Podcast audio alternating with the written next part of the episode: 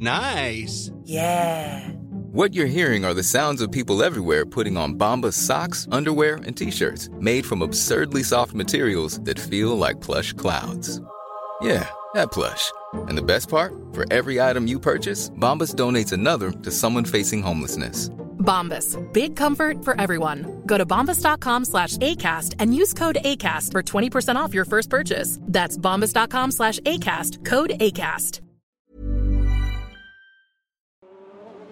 Run.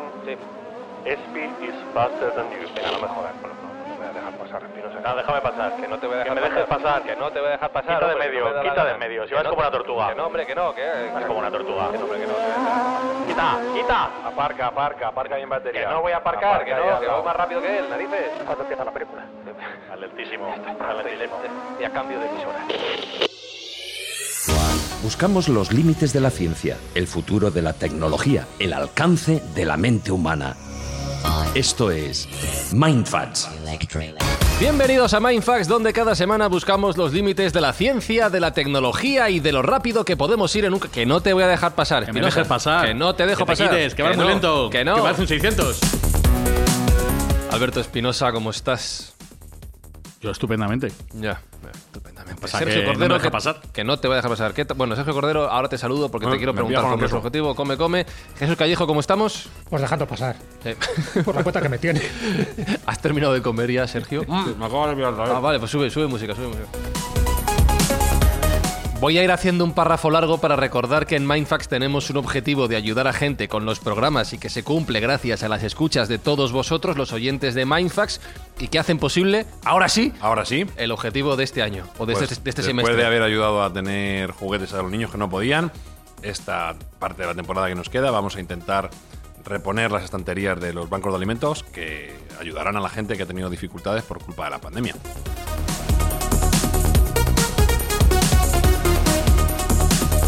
Y esto, como digo, será gracias a vuestras escuchas. Y hoy en Mindfax hablamos de coches, de coches muy rápidos.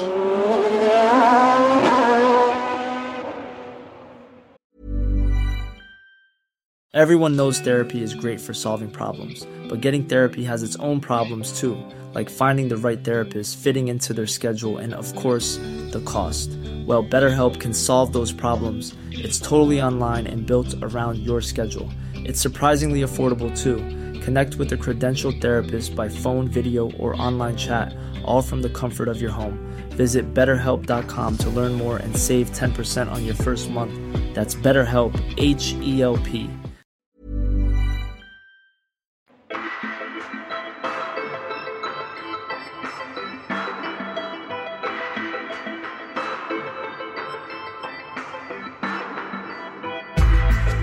Y saludamos a nuestro invitado de este programa, de esta edición especial de Mindfax. Vaya currículum tiene. Espérate, a ver si soy capaz. A ver si no me equivoco, ¿eh? A ver. A ver. Es Es ingeniero. altísimo que te pega, que es alto más, más alto que tú, ¿eh? ¿Cómo? Que es altísimo que te pega, Sí, ¿eh? Muy es alto, de alto verdad, que tú, es verdad, esto es raro. Bueno, es ingeniero industrial especializado en carreras de coches, en motorsport, Toma en inglés. Trabajó para Audi en el campeonato de turismos, en la DTM. Ha estado 15 años en la Fórmula 1, primero como ingeniero, fíjate esto, ¿eh? ingeniero de estrategia en Toyota. Toma ya. Como eso suena, ¿eh? Y luego como ingeniero de Pirelli, la fábrica de neumáticos. Sí, pero ha estado, en, ha estado en equipos. Ha estado en Lotus, ha estado en Red Bull, que esos van como un Eso pepino. van, alas. Ha estado en Ferrari. Eso es el de caballito. Cuidado. Y ha sido jefe de ingeniería también en Pirelli. Bueno, sí, sí, sí, Yo- Cuadrarme aquí, ponerme de pie. Pues háblale de usted, a Manuel Muñoz. ¿Cómo estás? Bienvenido a Mindfacts. Muy bien, déjame decirte que, Que me he dejado dejas algo, McLaren. Me Honda, McLaren. que fue sí, la gran No aventura. le quites al chaval mérito. Ya, es verdad, McLaren. ¿Dónde no has estado? No, no, Ya. más que, más que mérito, eh, se supone que íbamos a revivir los laureles de la época de Sena, De Senna y esta vez con, con Fernando. Sí. Eh, y bueno, Un saludo a Fernando, un saludo que es muy oyente de Mindfacts. Sí, sí, me lo acaba de decir ahora. Sí, sí, sí, hemos hablado, interna. hemos hablado. Eh, pero sí, quizás la historia no salió tan bien. Pero bueno, mira este año con, con Max, campeón del mundo con, con Honda. Pues Así has- que- y ha sido gracias a ti. Eh, sí, también. de hecho, también, por vía interna me lo, me lo acaba de Es decir. verdad, Max también de vez en cuando escucha. Eh, un saludo también para, para Max. Oye, eh, ¿de dónde viene en, en este caso tu, tu pasión, ya por conocerte un poquito más? Pues eh, de pequeño me gustaban los coches y me llamaban muchísimo la atención. Eh, no sé si influiría algo que cuando vivíamos en Barcelona, que yo nací en Barcelona, aunque me he criado en Alcalá de Henares, eh, vivíamos justo enfrente del circuito de Ujú. Montjuic. Entonces no sé si cuando mi madre estaba embarazada pues ya escucharía yo los sonidos o algo así. Pero siempre me han llamado la atención los coches de, de pequeño. Lo que pasa que me di cuenta un poquito tarde, porque cuando empecé a estudiar empecé a ingeniería informática, de ahí me fui a Teleco y ya después de, eh, cuando estaba en tercero de Teleco, pues ya dije que, bueno, igual iba siendo hora de centrarnos un poquito y ya me cambié a industriales. De allí me fui a, Inglaterra para intentar, bueno, pues dedicarme no solo a los coches, sino al deporte, al motorsport, como lo has llamado tú, porque allí Inglaterra es obviamente el, es el Silicon Valley de, de la ingeniería de Fórmula 1 y de los rallies. Eh, y bueno, pues parece que la jugada salió bien. Y nada, eh, 20 años después, porque aquello empezó en 2001, la decisión de hecho en el 99, pues aquí estamos. Ahí llevo una- una- unas cuantas, unas O sea, cuantas car- Ya es, efectivamente, es la no- cima no de se lo puede- que no se puede llegar más alto. ya, No, es imposible. Está Manuel, está. no hay nada más después de esto, o sea que disfruta este ratito. Eh, mira, te quiero contar una anécdota, pero que me sirve como, como pregunta. Hace unas, unos meses me invitaron al circuito del Jarama, ahí en la zona interior, a derrapar con un coche clásico. Tenía un, coche con una potencia brutal, ¿no? Entonces estaba yo intentando entender cómo derrapar con el coche, que es todo lo contrario a lo que haces habitualmente cuando circulas por la calle. ¿Ah, sí? Tienes que, tienes que desafiar todo. O sea, yo no podía. Pisa fuerte el acelerador, tal, no sé qué. Yo no era capaz porque estoy acostumbrado a ir suave. Bueno, y de repente me dice el instructor, pero si todo es física. Y yo pensando, si estoy yo ahora como para pensar en física mientras intento dominar el coche. Tú este. de letras, además. Además, eso. ¿Cuántas disciplinas, cuántas ciencias, si lo quieres llamar así, tiene que tener en cuenta alguien que se dedica al mundo de, los, de las carreras como ingeniero? ¿Cuántas cosas pasan por, por tu conocimiento? Hay que saber contar o no. Eh, contar, yo supongo que sí, ¿no? Para atrás. Logaritmos neperianos Pero y para estas atrás, cosas. para salir. Pues ya vamos complicados, hay que saber contar. Eh, uf. Eh, a ver, también depende un poquito, ahora un poquito más en serio, a lo que te quieras dedicar Sí. entre los coches. Básicamente, en, en las carreras, lo primero que tienes que decidir es si vas a querer tener un rol de factoría, eh, de fábrica, o vas a querer tener un rol de, de pista. Que es donde estabas tú. Exacto, justo. Entonces, en pista sí que necesitas saber un poquito, eh, sobre todo si te vas a dedicar al chasis. Para el setup sí que tienes que saber un poquito de todo, ¿no? Porque luego eh, se supone que vas a ser el, si vas a ser ingeniero de pista, ingeniero responsable del coche, tienes que ser el responsable de los ingenieros de cada área. Entonces, vas a tener un tío especializado en suspensiones, otro en neumáticos, otro en aero, otro en electrónica, otro en sistemas, otro en motor, y luego hay alguien que los coordina todos. Entonces, ese alguien tiene que, obviamente, saber un poquito de todo. Pero bueno, eh, siempre hay anécdotas curiosas con esto. El primer año de los híbridos en Fórmula 1, yo estaba con Lotus, y recuerdo a Mark Slade, que era el ingeniero de, eh, de pista de Lotus, que es uno de los mejores ingenieros con los que trabajaba. Fue el ingeniero de Fernando cuando el año aquel de McLaren, no sé si acordáis, están... Con Hamilton, 2007. Efectivamente. Ujú. Bueno, entonces te cuenta historias muy importantes, o sea, muy, muy interesantes luego cuando, cuando sales y te vas a tomar una cervecilla por ahí, que ya sabes que es un poquito más distendido. Y recuerdo que la primera, en el primer día de test le pasaron la instrucción el ingeniero de motores eh, de Renault de lo que tenía que hacer con, el, con los setups, ¿no? porque era cuando llevamos ya el motor de, de combustión interna, el eléctrico, la MGU, eh, bueno, unos rollos por ahí. Y recuerdo que le pasó la, la primera instrucción al piloto, cierra la radio, me mira a mí y dice, no tengo ni idea de lo que le acabo de decir. o sea, tal cual. Pero eso te da un poquito de idea de, de lo complejo que son estos motores. Ese año también estuve haciendo un test con, con Ferrari, porque bueno, eh, Lotus no pudo asistir a los test de Jerez, el ingeniero de Pirelli que estaba asignado a, a Ferrari, eh, pues por razones personales tampoco pudo y me, me cogieron a mí, ¿no? Eh, que conocía tanto a Kimi como a Fernando de, de etapas anteriores.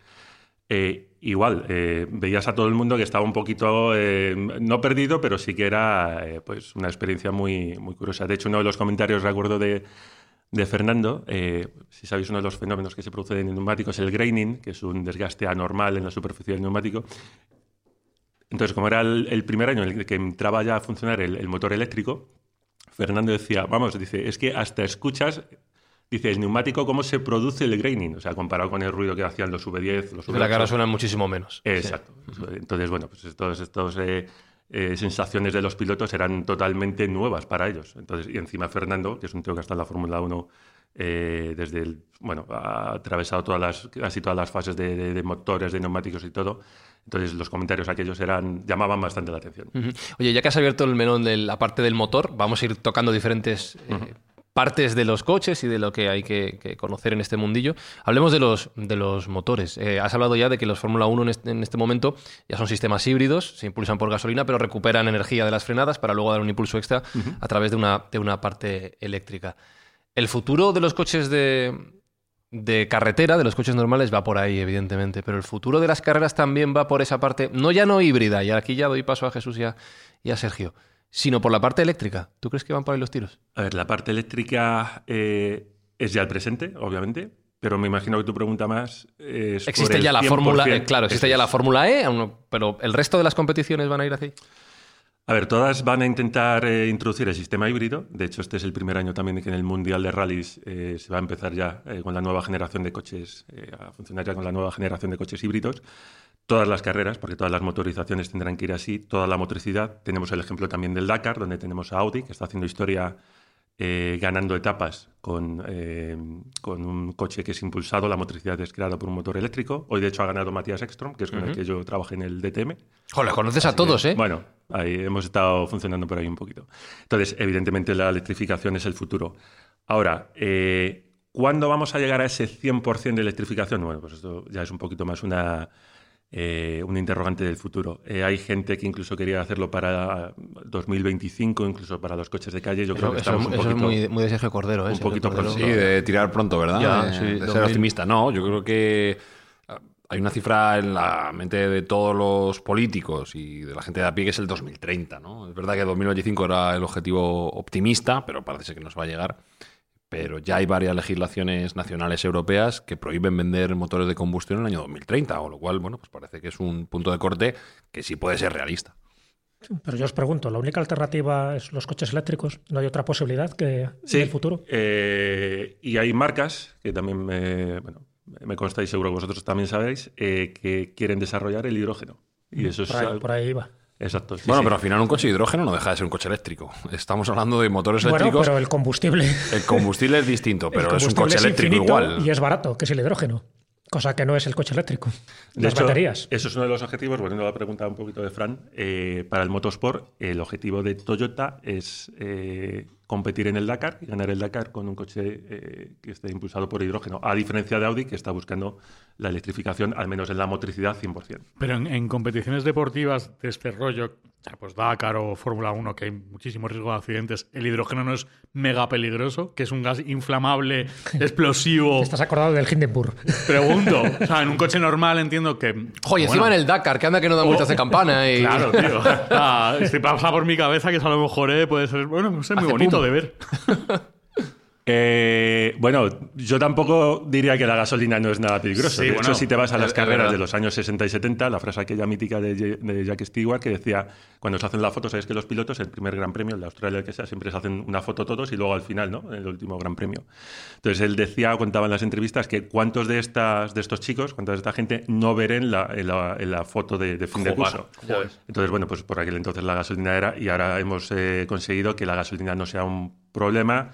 Siempre hay excepciones. eh, evidentemente, ahora seguro que a todos los oyentes se nos viene a la, a la memoria el accidente de, de Romain, de Grosjean, que Sí, también le conozco, Que también es- trabajé que, con que- él. que salvó la vida por poco dentro de una bola de fuego. Eh, sí, y además es que es, es un muy buen ejemplo de que no puedes prever todo ni puedes, o sea, eh, ese accidente es uno entre un millón directamente. Que luego el chasis se quedara en la forma justa en la que se quedó, eh, que los eh, safety, perdón, no funcionara eh, porque llevamos las tuberías de, alimentación, eh, llevan una- un sistema de cierre de seguridad para que si se rompe, cierre inmediatamente, bueno, pues que aquello no funcionara. El depósito también está, es- eh, va compa- compartimentalizado por dentro para que, bueno, pues todo, para intentar que no pase justamente lo que pasó. Entonces, por mucho que quieras... eh, O sea, es lo que se viene a decir en un andaluz, mala folla, ¿no? Sí.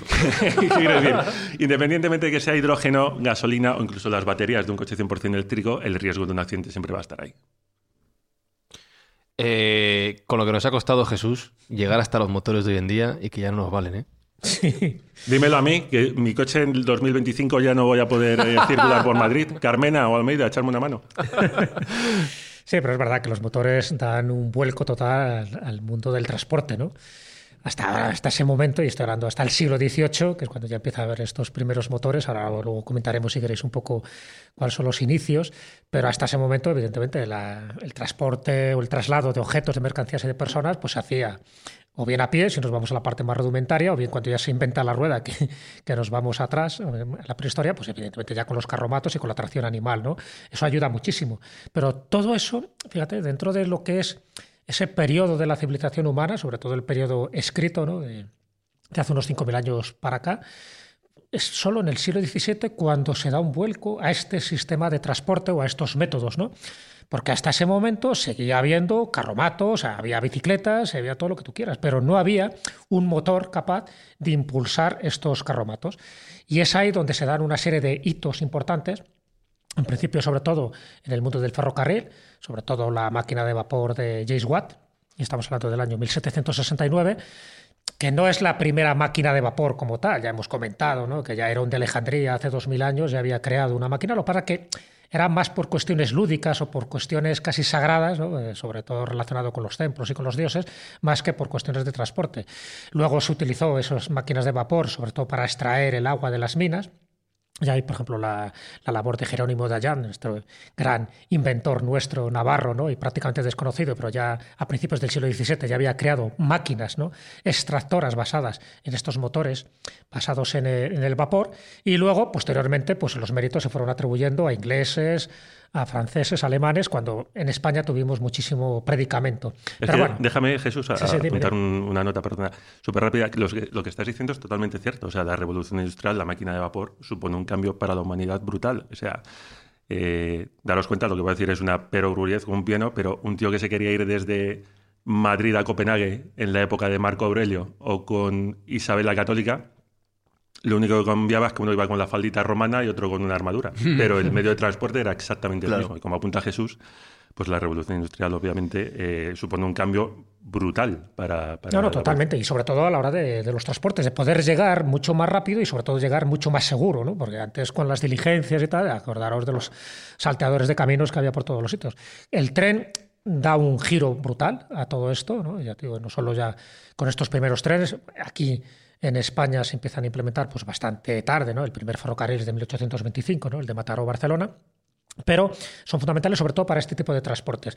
Ya anteriormente, ya Faraday en 1821, es decir, estamos hablando de cuatro años antes de que llegue aquí el tren en España, ya había creado su primer eh, motor eléctrico de inducción magnética, pero sobre todo es ya en el siglo XIX cuando, gracias al ya no tanto descubrimiento del petróleo, porque el petróleo se había descubierto muchísimo antes y se utilizaba, pues, pues, sobre todo por cuestiones de, de construcción y sobre todo también de medicina, ¿no? Pero ya cuando se empieza a utilizar el petróleo, en fin, cuando se abre el primer pozo en Pensilvania, en 1859 se empieza a ver los derivados del petróleo de cara a crear combustibles, como es la gasolina, como es el gasol, el gasoil para estos medios de transporte. Entonces aquí entran dos elementos que son fundamentales de cara a los motores.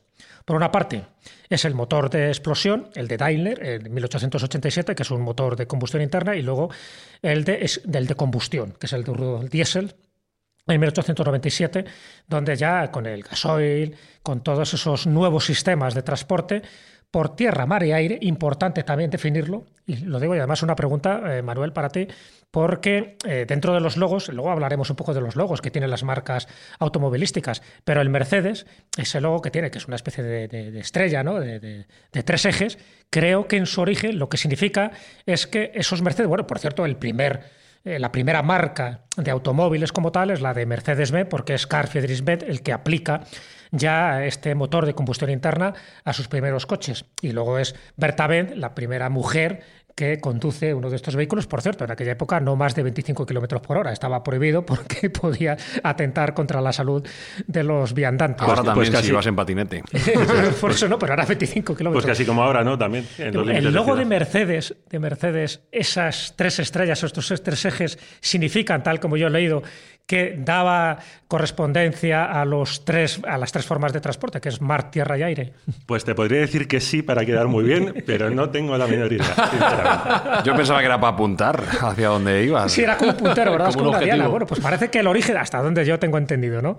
Es que significa eso, o sea, son los tres vértices, los tres ejes, a, a la hora de decir que, cuidado, que, que el Mercedes-Benz puede dar autonomía y puede dar combustible con todos los derivados del petróleo a esos tres medios de transporte que por entonces estaban en boga. Por supuesto, los barcos también, que decir tiene, ¿no? Que cuando ya se implementa un motor de vapor, pues ya van como un tiro, ya no había que ir con, con el viento ni a remo. y en el, ya digo, y en el medio terrestre pues fue fundamental, sobre todo, ya digo, a partir casi de finales del siglo XIX. O sea que tenemos que avanzar muchísimo tiempo, a pesar de todos los adelantos, a pesar de que el tren nos gana la partida ¿no?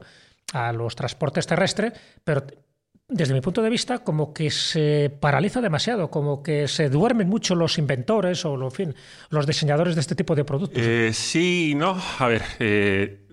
Acuérdate que, por ejemplo, los Ford, los Ford T de, de Henry Ford, es a principios del siglo XX, cuando se empieza a ser ya como algo utilitario, no como un capricho de un jefe o de un jeque. De todas formas, aunque nos hemos quedado, sí que es cierto, en los motores de combustión y los de compresión, yo por cierto soy un súper, hiper, mega defensor del motor diésel, me parece uno de los mejores inventos de la humanidad. Pues vas a la contra ahora, ¿eh? Junto con la nuclear. Eh, Uy, muy a la contra. Ya, sí, lo sé.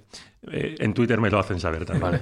Seguid en Twitter. O sea, ser capaz de crear movimiento a través solamente ya no, o sea, ya no de la explosión de la por, por, una bujía, por, por la, la chispa, sino simplemente por compresión, por comprimir un, eh, la mezcla que se crea en la cámara de combustión, eh, me parece un invento genial. Y los diésel de hoy día obviamente no tienen nada que ver con los diésel de hace 20, 25 años, que eso sí que las emisiones, el NOx y todo lo que quieras, eh, pues había que refinarlo. Y los de ahora son muy, funcionan muy bien. Pero te quería decir un apunte. Sí, pero de hecho hay ya algunos intentos, incluso en España, de Pegaso, el, Pegaso de Franco, o sea, no os recuerdo ahora exactamente qué año, en el año 60 y pico, hay ya intentos de hacer un camión eh, impulsado solo por baterías, que obviamente con esa tecnología de por aquel entonces no, no funcionó. Fíjate, de hecho, hoy día eh, que todavía estamos bastante limitados con los eléctricos, pero sí que hay intentos de, pues, ya intentar hacer alguna cosita por ahí. Bueno, es que quiero hacer una pequeña, un pequeño inciso. El primer coche eléctrico como tal es del año 1881. O sea, que es anterior incluso a muchos motores, de, a muchos coches de combustión. Con lo cual, eh, el concepto de la electricidad era bueno, lo que no era bueno era la densidad energética necesaria para poder moverlo. Porque claro, en pero... aquel momento se movían por baterías de plomo ácido que evidentemente pues no daban la, energía capaz suficiente para que aquello tuviera una autonomía lógica y la densidad de la gasolina y de lo derivado del petróleo es mucho mayor, pero que el concepto original casi fue empezar por la electricidad y luego las ventajas del petróleo mmm, quitaron o derribaron un poco esa idea. Claro, esto redunda un poquito en la idea que transmitía Jesús, que es la que estaba desarrollando Manuel, de esa cierta sensación de estancamiento en el desarrollo de, de las ideas. Fíjate, estamos hablando de más de un siglo de querer conseguir eh, coches eléctricos lo suficientemente viables como para que sea una realidad. Claro, yo también creo que se junta un poquito con la complejidad creciente de los coches, o sea, los vehículos. Un, como todos sabéis, un, pues un eh, Seat Panda del año 80 eh, no tiene nada que ver con, lo que tiene que desplazar un coche de ahora. Es un coche que te pesaba 600 kilos hace, hace unos años, ahora te pesa una tonelada.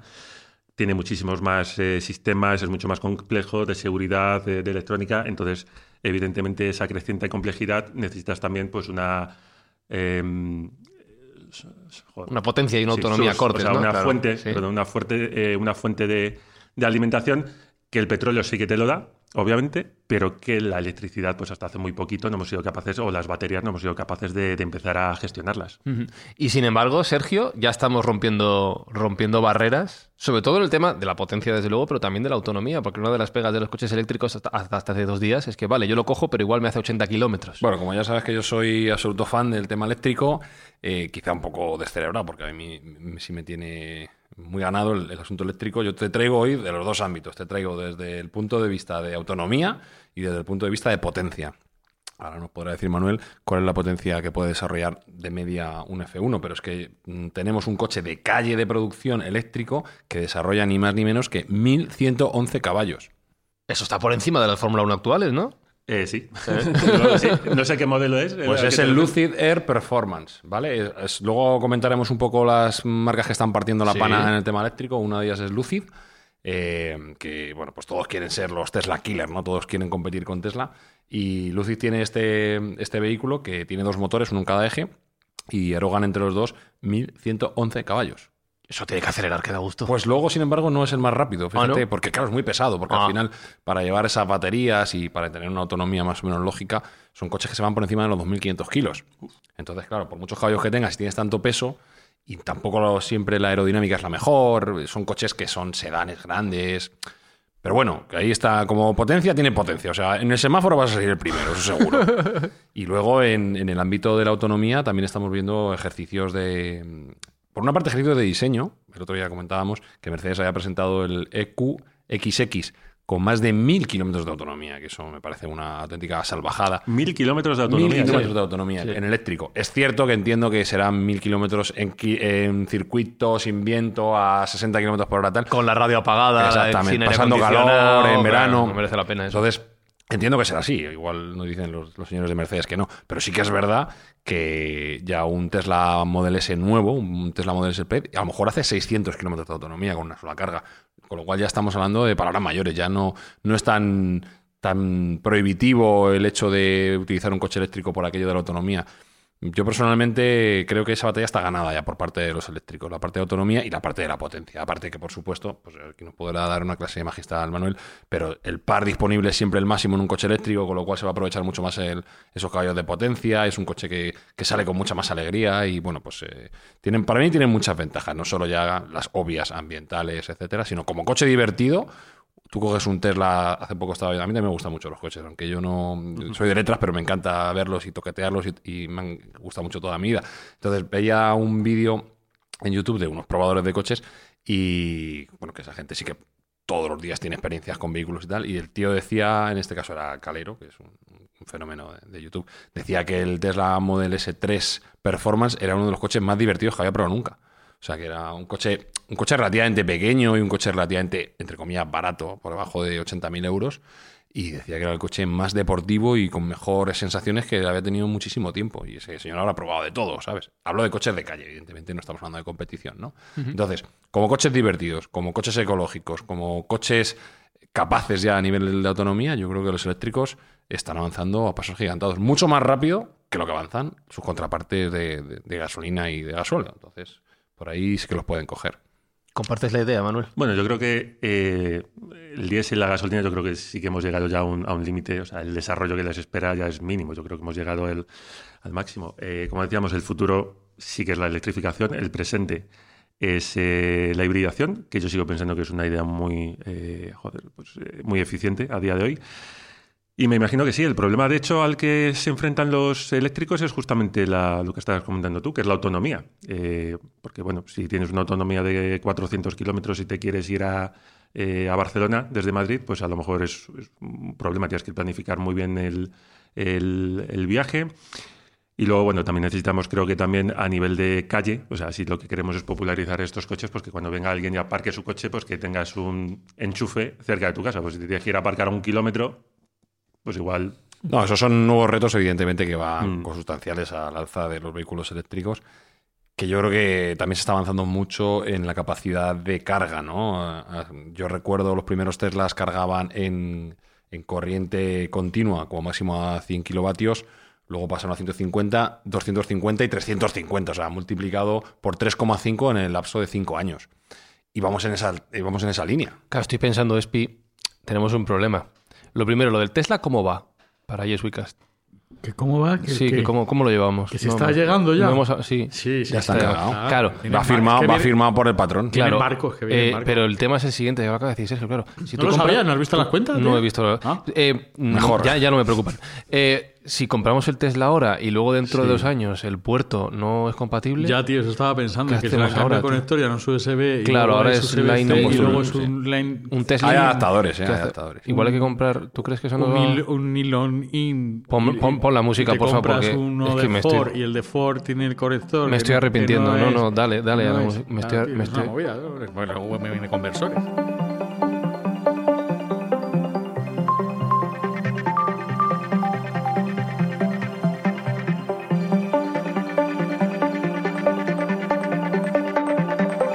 Iba, que iba a cambiar yo de tema, pero resulta que ha levantado la mano Manuel y levanta la mano Manuel. Por favor, Manuel. Es que como soy el nuevo, pues todavía estoy un poco aquí Claro. tímido. y tal. Adelante con tu pregunta, Manuel. Iba a preguntar. ¿De dónde llamas, Manuel? Eh, sí, os llamo desde Alcalá de Henares, por favor. Vale. De aquí, Adelante de aquí- con tu de aquí de. Madrid. de aquí, de aquí de Madrid, efectivamente.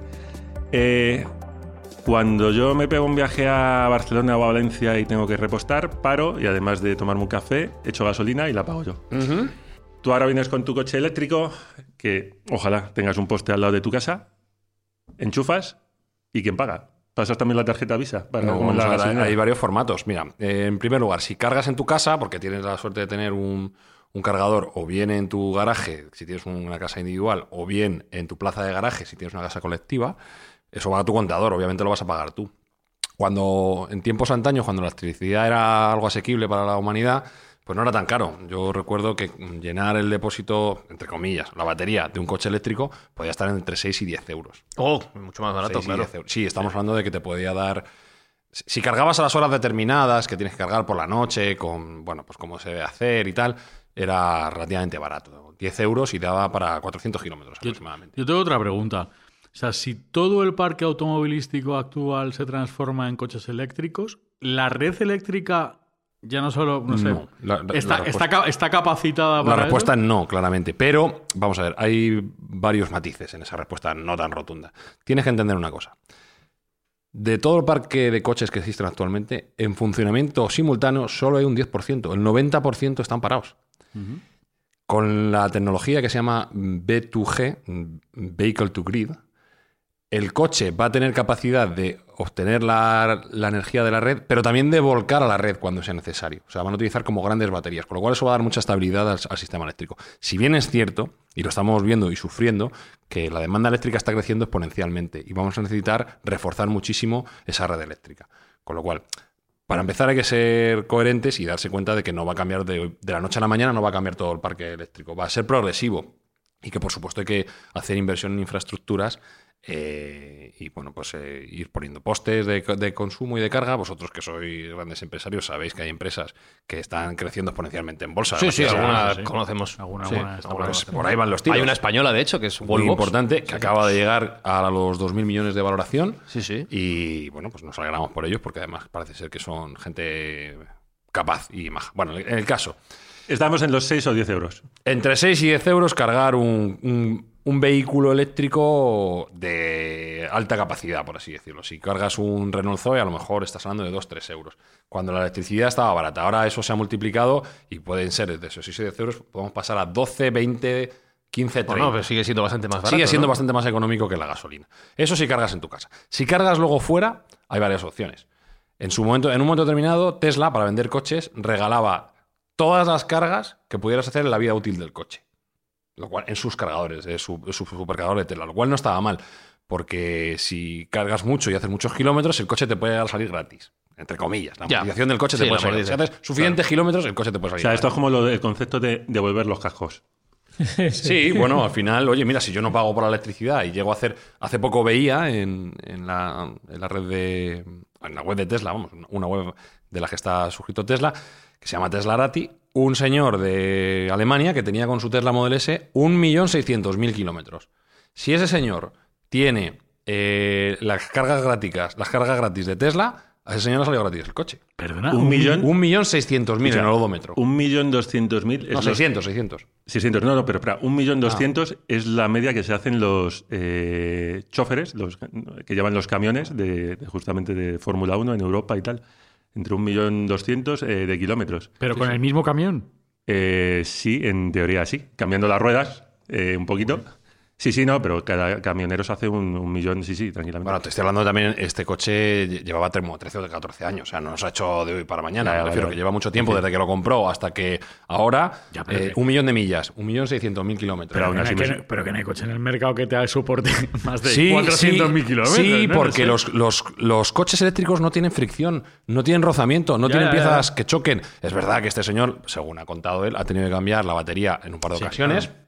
Y ha tenido que cambiar algunas cosas menores. Pero los coches eléctricos son mucho más duraderos en ese ámbito también, porque al no tener fricción entre sus piezas, pues el, el mantenimiento que tienes que tener es mucho menor. Para empezar, los Tesla no tienen mantenimiento. No tienes que llevar el coche todos los años a mantener. ¿Ah, no? Otro coste que te ahorras directamente. No. Pero la ITV la pasas como un campeón, eso sí. La ITV cada vez. No, cuando el no coche cumpla cuatro años, tú la tienes que pasar exactamente igual, por supuesto que sí.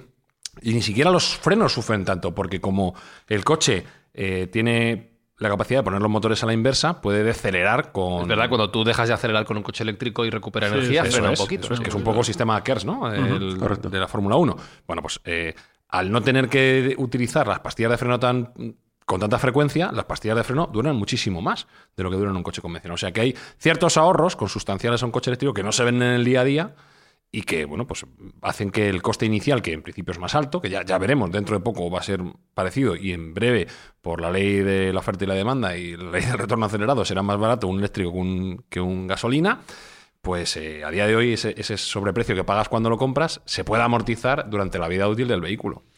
Y digo yo, y digo yo, un poco por cerrar este capítulo de los coches del futuro. Está claro que estamos ahora en un sistema híbrido, está claro que la gasolina y el gasoil van a desaparecer en breve, precisamente porque ya hay toda una campaña ¿no? negativa contra todos los derivados del petróleo. Contra Es que igual no nos, no nos lo podemos permitir Claro, ambientalmente. evidentemente, pero bueno, me refiero que eso ya está agotado. Se está estirando el chicle por razones comerciales, pero está agotado. Y estamos hablando del futuro, del futuro de coches eléctricos, con todo lo que, eso conlleva, de positivo y negativo. Lo negativo es la recarga de la red eléctrica y luego también las pilas que dicen que a la larga contaminan mucho más que la propia gasolina. Pero en el futuro se ha planteado, hemos hablado un poco por encima de- del hidrógeno, se ha planteado otras alternativas como las placas solares, como el helio o como la energía nuclear. Hombre, eh, lo de la energía nuclear lo llegué a escuchar hace tiempo. En Mindfax. Lo llegaste a escuchar en Eh, Mindfax porque Mindfax, lo, lo comentamos. Gran en- programa. En Mindfax, y de ahí alguien se lo tuvo que decir a BMW. También, también. hay Nos copian alguna- mucho, es verdad, es una Sí, desgracia. que hay nos una pasa. historia por ahí de BMW del año, uf, no recuerdo, era 2004 o así, que estuvieron incluso pensando alguna, alguna cosilla por ahí para la competición. Eh, pero es curioso lo que dices también de las placas solares. Hombre, en España con el solazo que tenemos y no lo aprovechamos mucho, no sé yo si ahora todo el mundo va a empezar, pero vamos, en, en Inglaterra que tengo la experiencia de haber vivido en ese excelso país durante unos cuantos años, igual lo de las placas solares tiene un poquito de problema. Bueno, allí sí, pero en muchísimos países están en el hemisferio sur que tienen un sol que... Que por cierto, tu antigua casa Toyota tiene un vehículo que ya tiene fo- eh, células fotovoltaicas en el techo para poder ir cargando poco a poco la batería. Si no recuerdo mal, es el Prius plugin.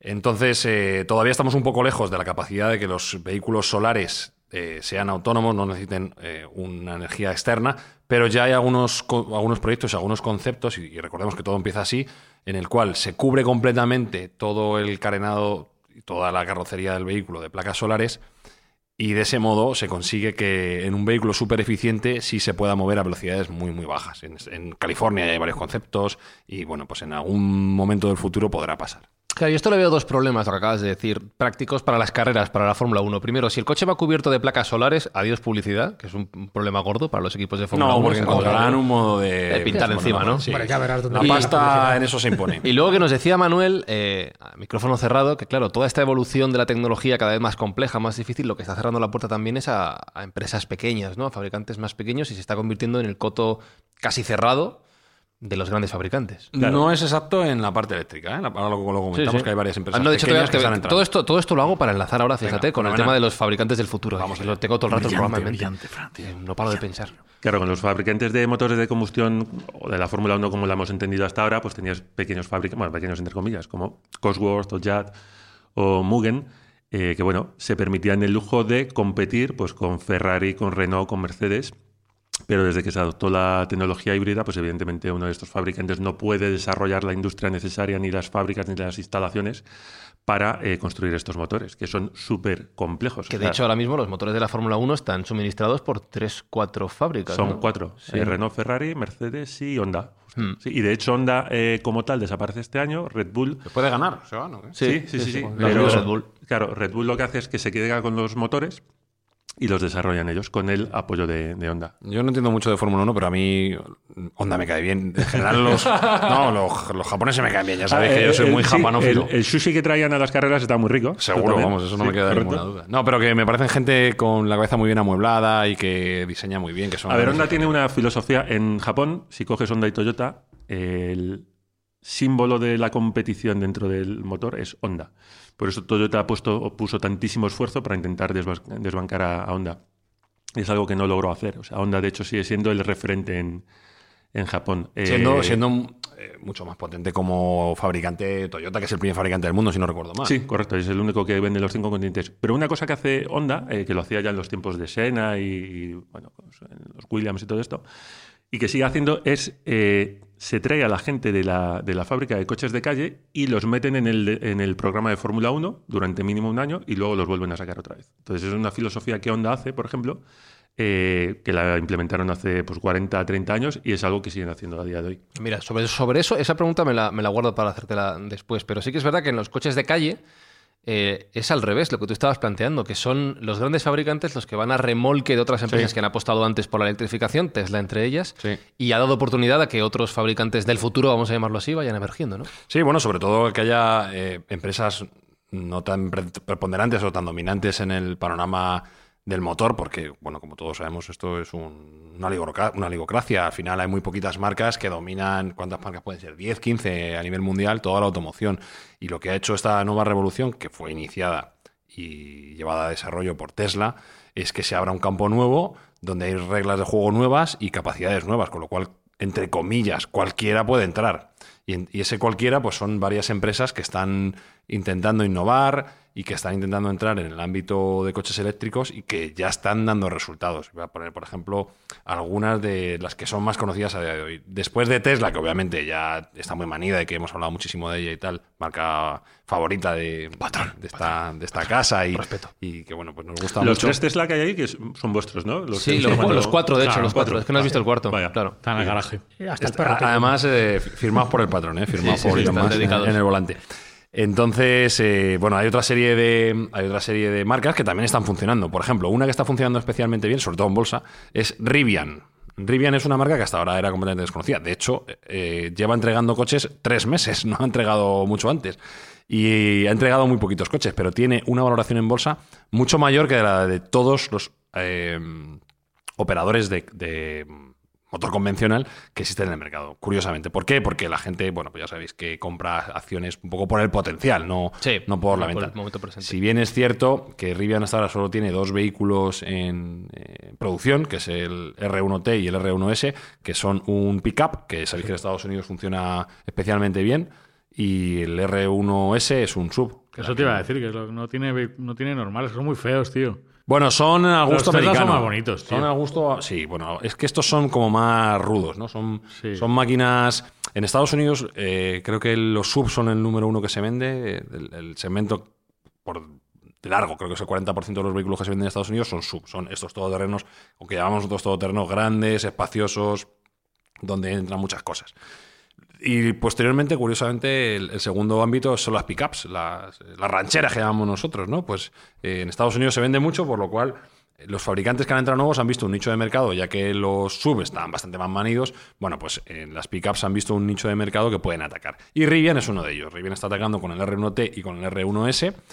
Hay que decir que Rivian tiene una ventaja también, que es una alianza muy potente con Amazon. Mm. ¿vale? Amazon es accionista de Rivian y a su vez su mejor cliente. Eh, está Con lo cual previsto- tiene el trabajo asegurado. Claro, está previsto que le compre 100.000 eh, monovolúmenes para llevar producto de Amazon porque Amazon tiene un compromiso de ser eh, carbón neutral, con cero, cero emisiones de carbono, en el año 2030.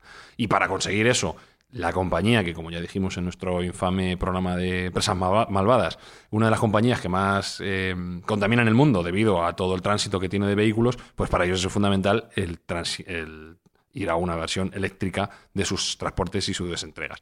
Y para ello se han apoyado en Rivian, con lo cual Rivian tiene trabajo garantizado, producción garantizada, cadenas de montaje garantizadas y se pueden permitir el lujo de hacer estas, estas dos variantes, la versión pickup y la versión todoterreno, que por cierto, yo las reviews que he visto en internet, en YouTube, de la gente que sabe, han salido mm, bastante sorprendidos positivamente, porque son muy capaces, porque son muy rápidas, porque tienen una autonomía decente. En este tipo de vehículos no es tan importante la autonomía, porque son normalmente vehículos de recorrido corto, pero sí es importante pues, que sean potentes, que puedan tener capacidad de tracción para llevar remolque, que puedan llevar herramientas, que sean mm, productivas y fáciles.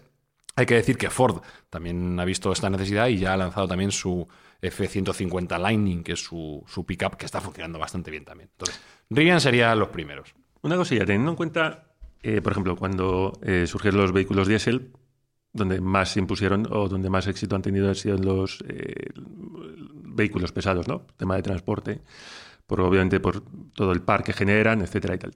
Teniendo en cuenta que la electrificación te genera muchísimo par y que los viajes que se producen, los viajes no comerciales o no por turismo, sino que los viajes que son para transportar mercancías son más programados, ¿no tendría sentido que la electrificación empezara a entrar, eh, ocupara el, el- el mercado de los vehículos pesados? Bueno, ya están en ello. Ya nuestro patrón está con su Tesla Hombre, Semi. hombre, claro. ahí Tesla, está Tesla y está Nikola, son las dos empresas más importantes en cuanto a cabezas tractoras pesadas, de electrificadas. Nicola suena un poco como la copia Sí, barata, de ¿verdad? Tesla, Sí, ¿no? Además han tenido, Mal nombre. han tenido movidas, porque Oh. parece ser que era un poco de hype lo que había alrededor y luego había patentes que habían robado y tal. Tuvieron bastante, Ah. mo- bastantes problemillas los de Nicola.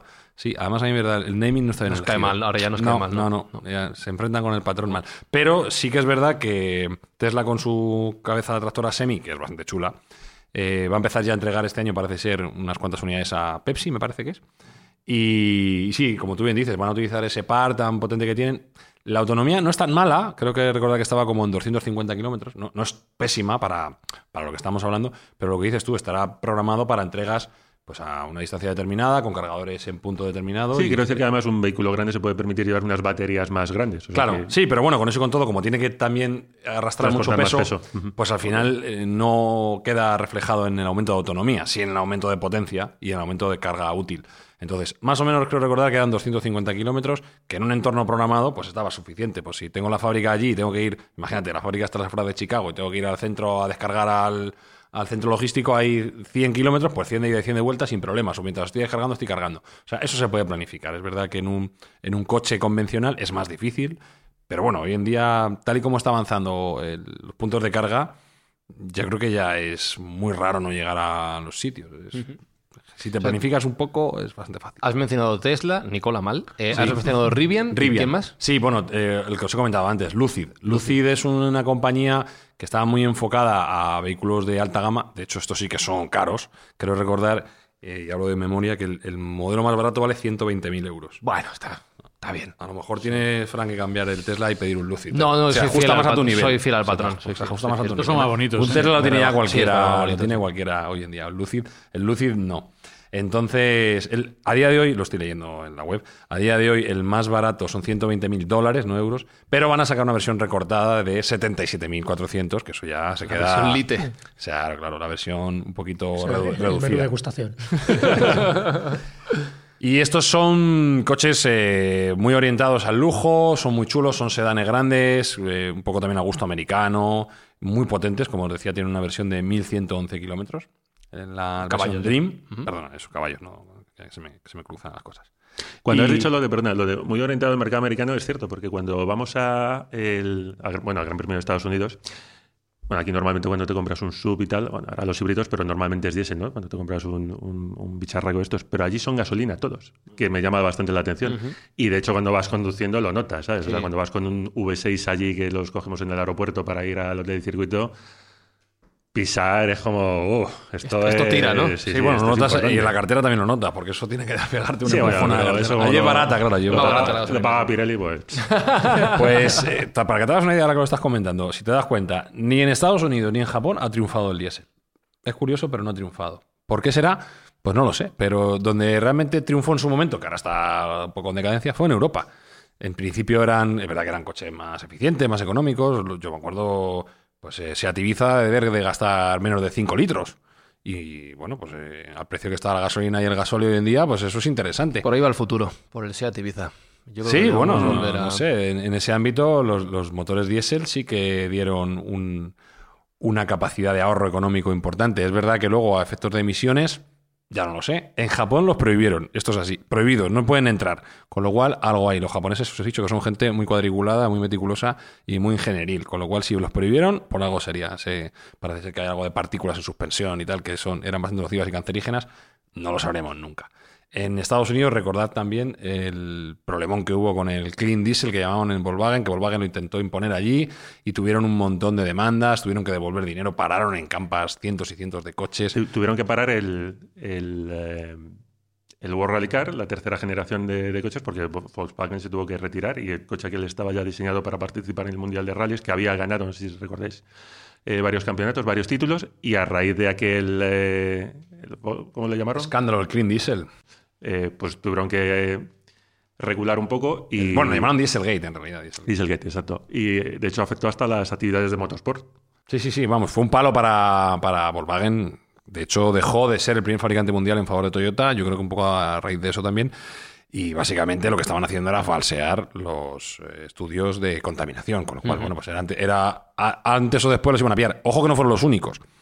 Que también estaba Mercedes por ahí, BMW, o sea, al final yo creo que cogieron Correcto. todos el truco. No fueron y los únicos. Claro, no fueron los únicos. Estos fueron los que, los que, digamos, cogieron más en renuncio, pero lo hacían todos. Está claro que el futuro es eléctrico en cualquiera de sus formas de las que habéis hablado. Y te voy a proponer una cosa, Manuel. Eh, vamos a hacer una parada en boxes. Eh, Para nosotros van a ser unos minutos de tortilla, pan, jamón, ah, bueno, te voy a queso. decir, una parada en boxes de minutos es un poco... Eh, no, pero para, para los oyentes de Mindfax, que aquí jugamos con el espacio-tiempo, va a ser una semana. O sea, quiero decir, va a haber una segunda parte de este programa, pero la O sea, semana... tienen tiempo de recuperar, dormir... Y de comer jamón y tortilla también, más que nosotros. Sí. Ah, ¿Nos lo traen también aquí? Eh, ¿Estaría bien? Pues no es mal. Venga. Manda si- el Tesla, Si nos, Tesla si traéis tortilla, jamón y demás, hacemos el siguiente programa, ¿no? ¿Ahora mismo? Sí, sí, que vengan en un rato, claro. Eh, Bueno, vale. vale, venga, pues pon la música de despedida y... dale ahí, dale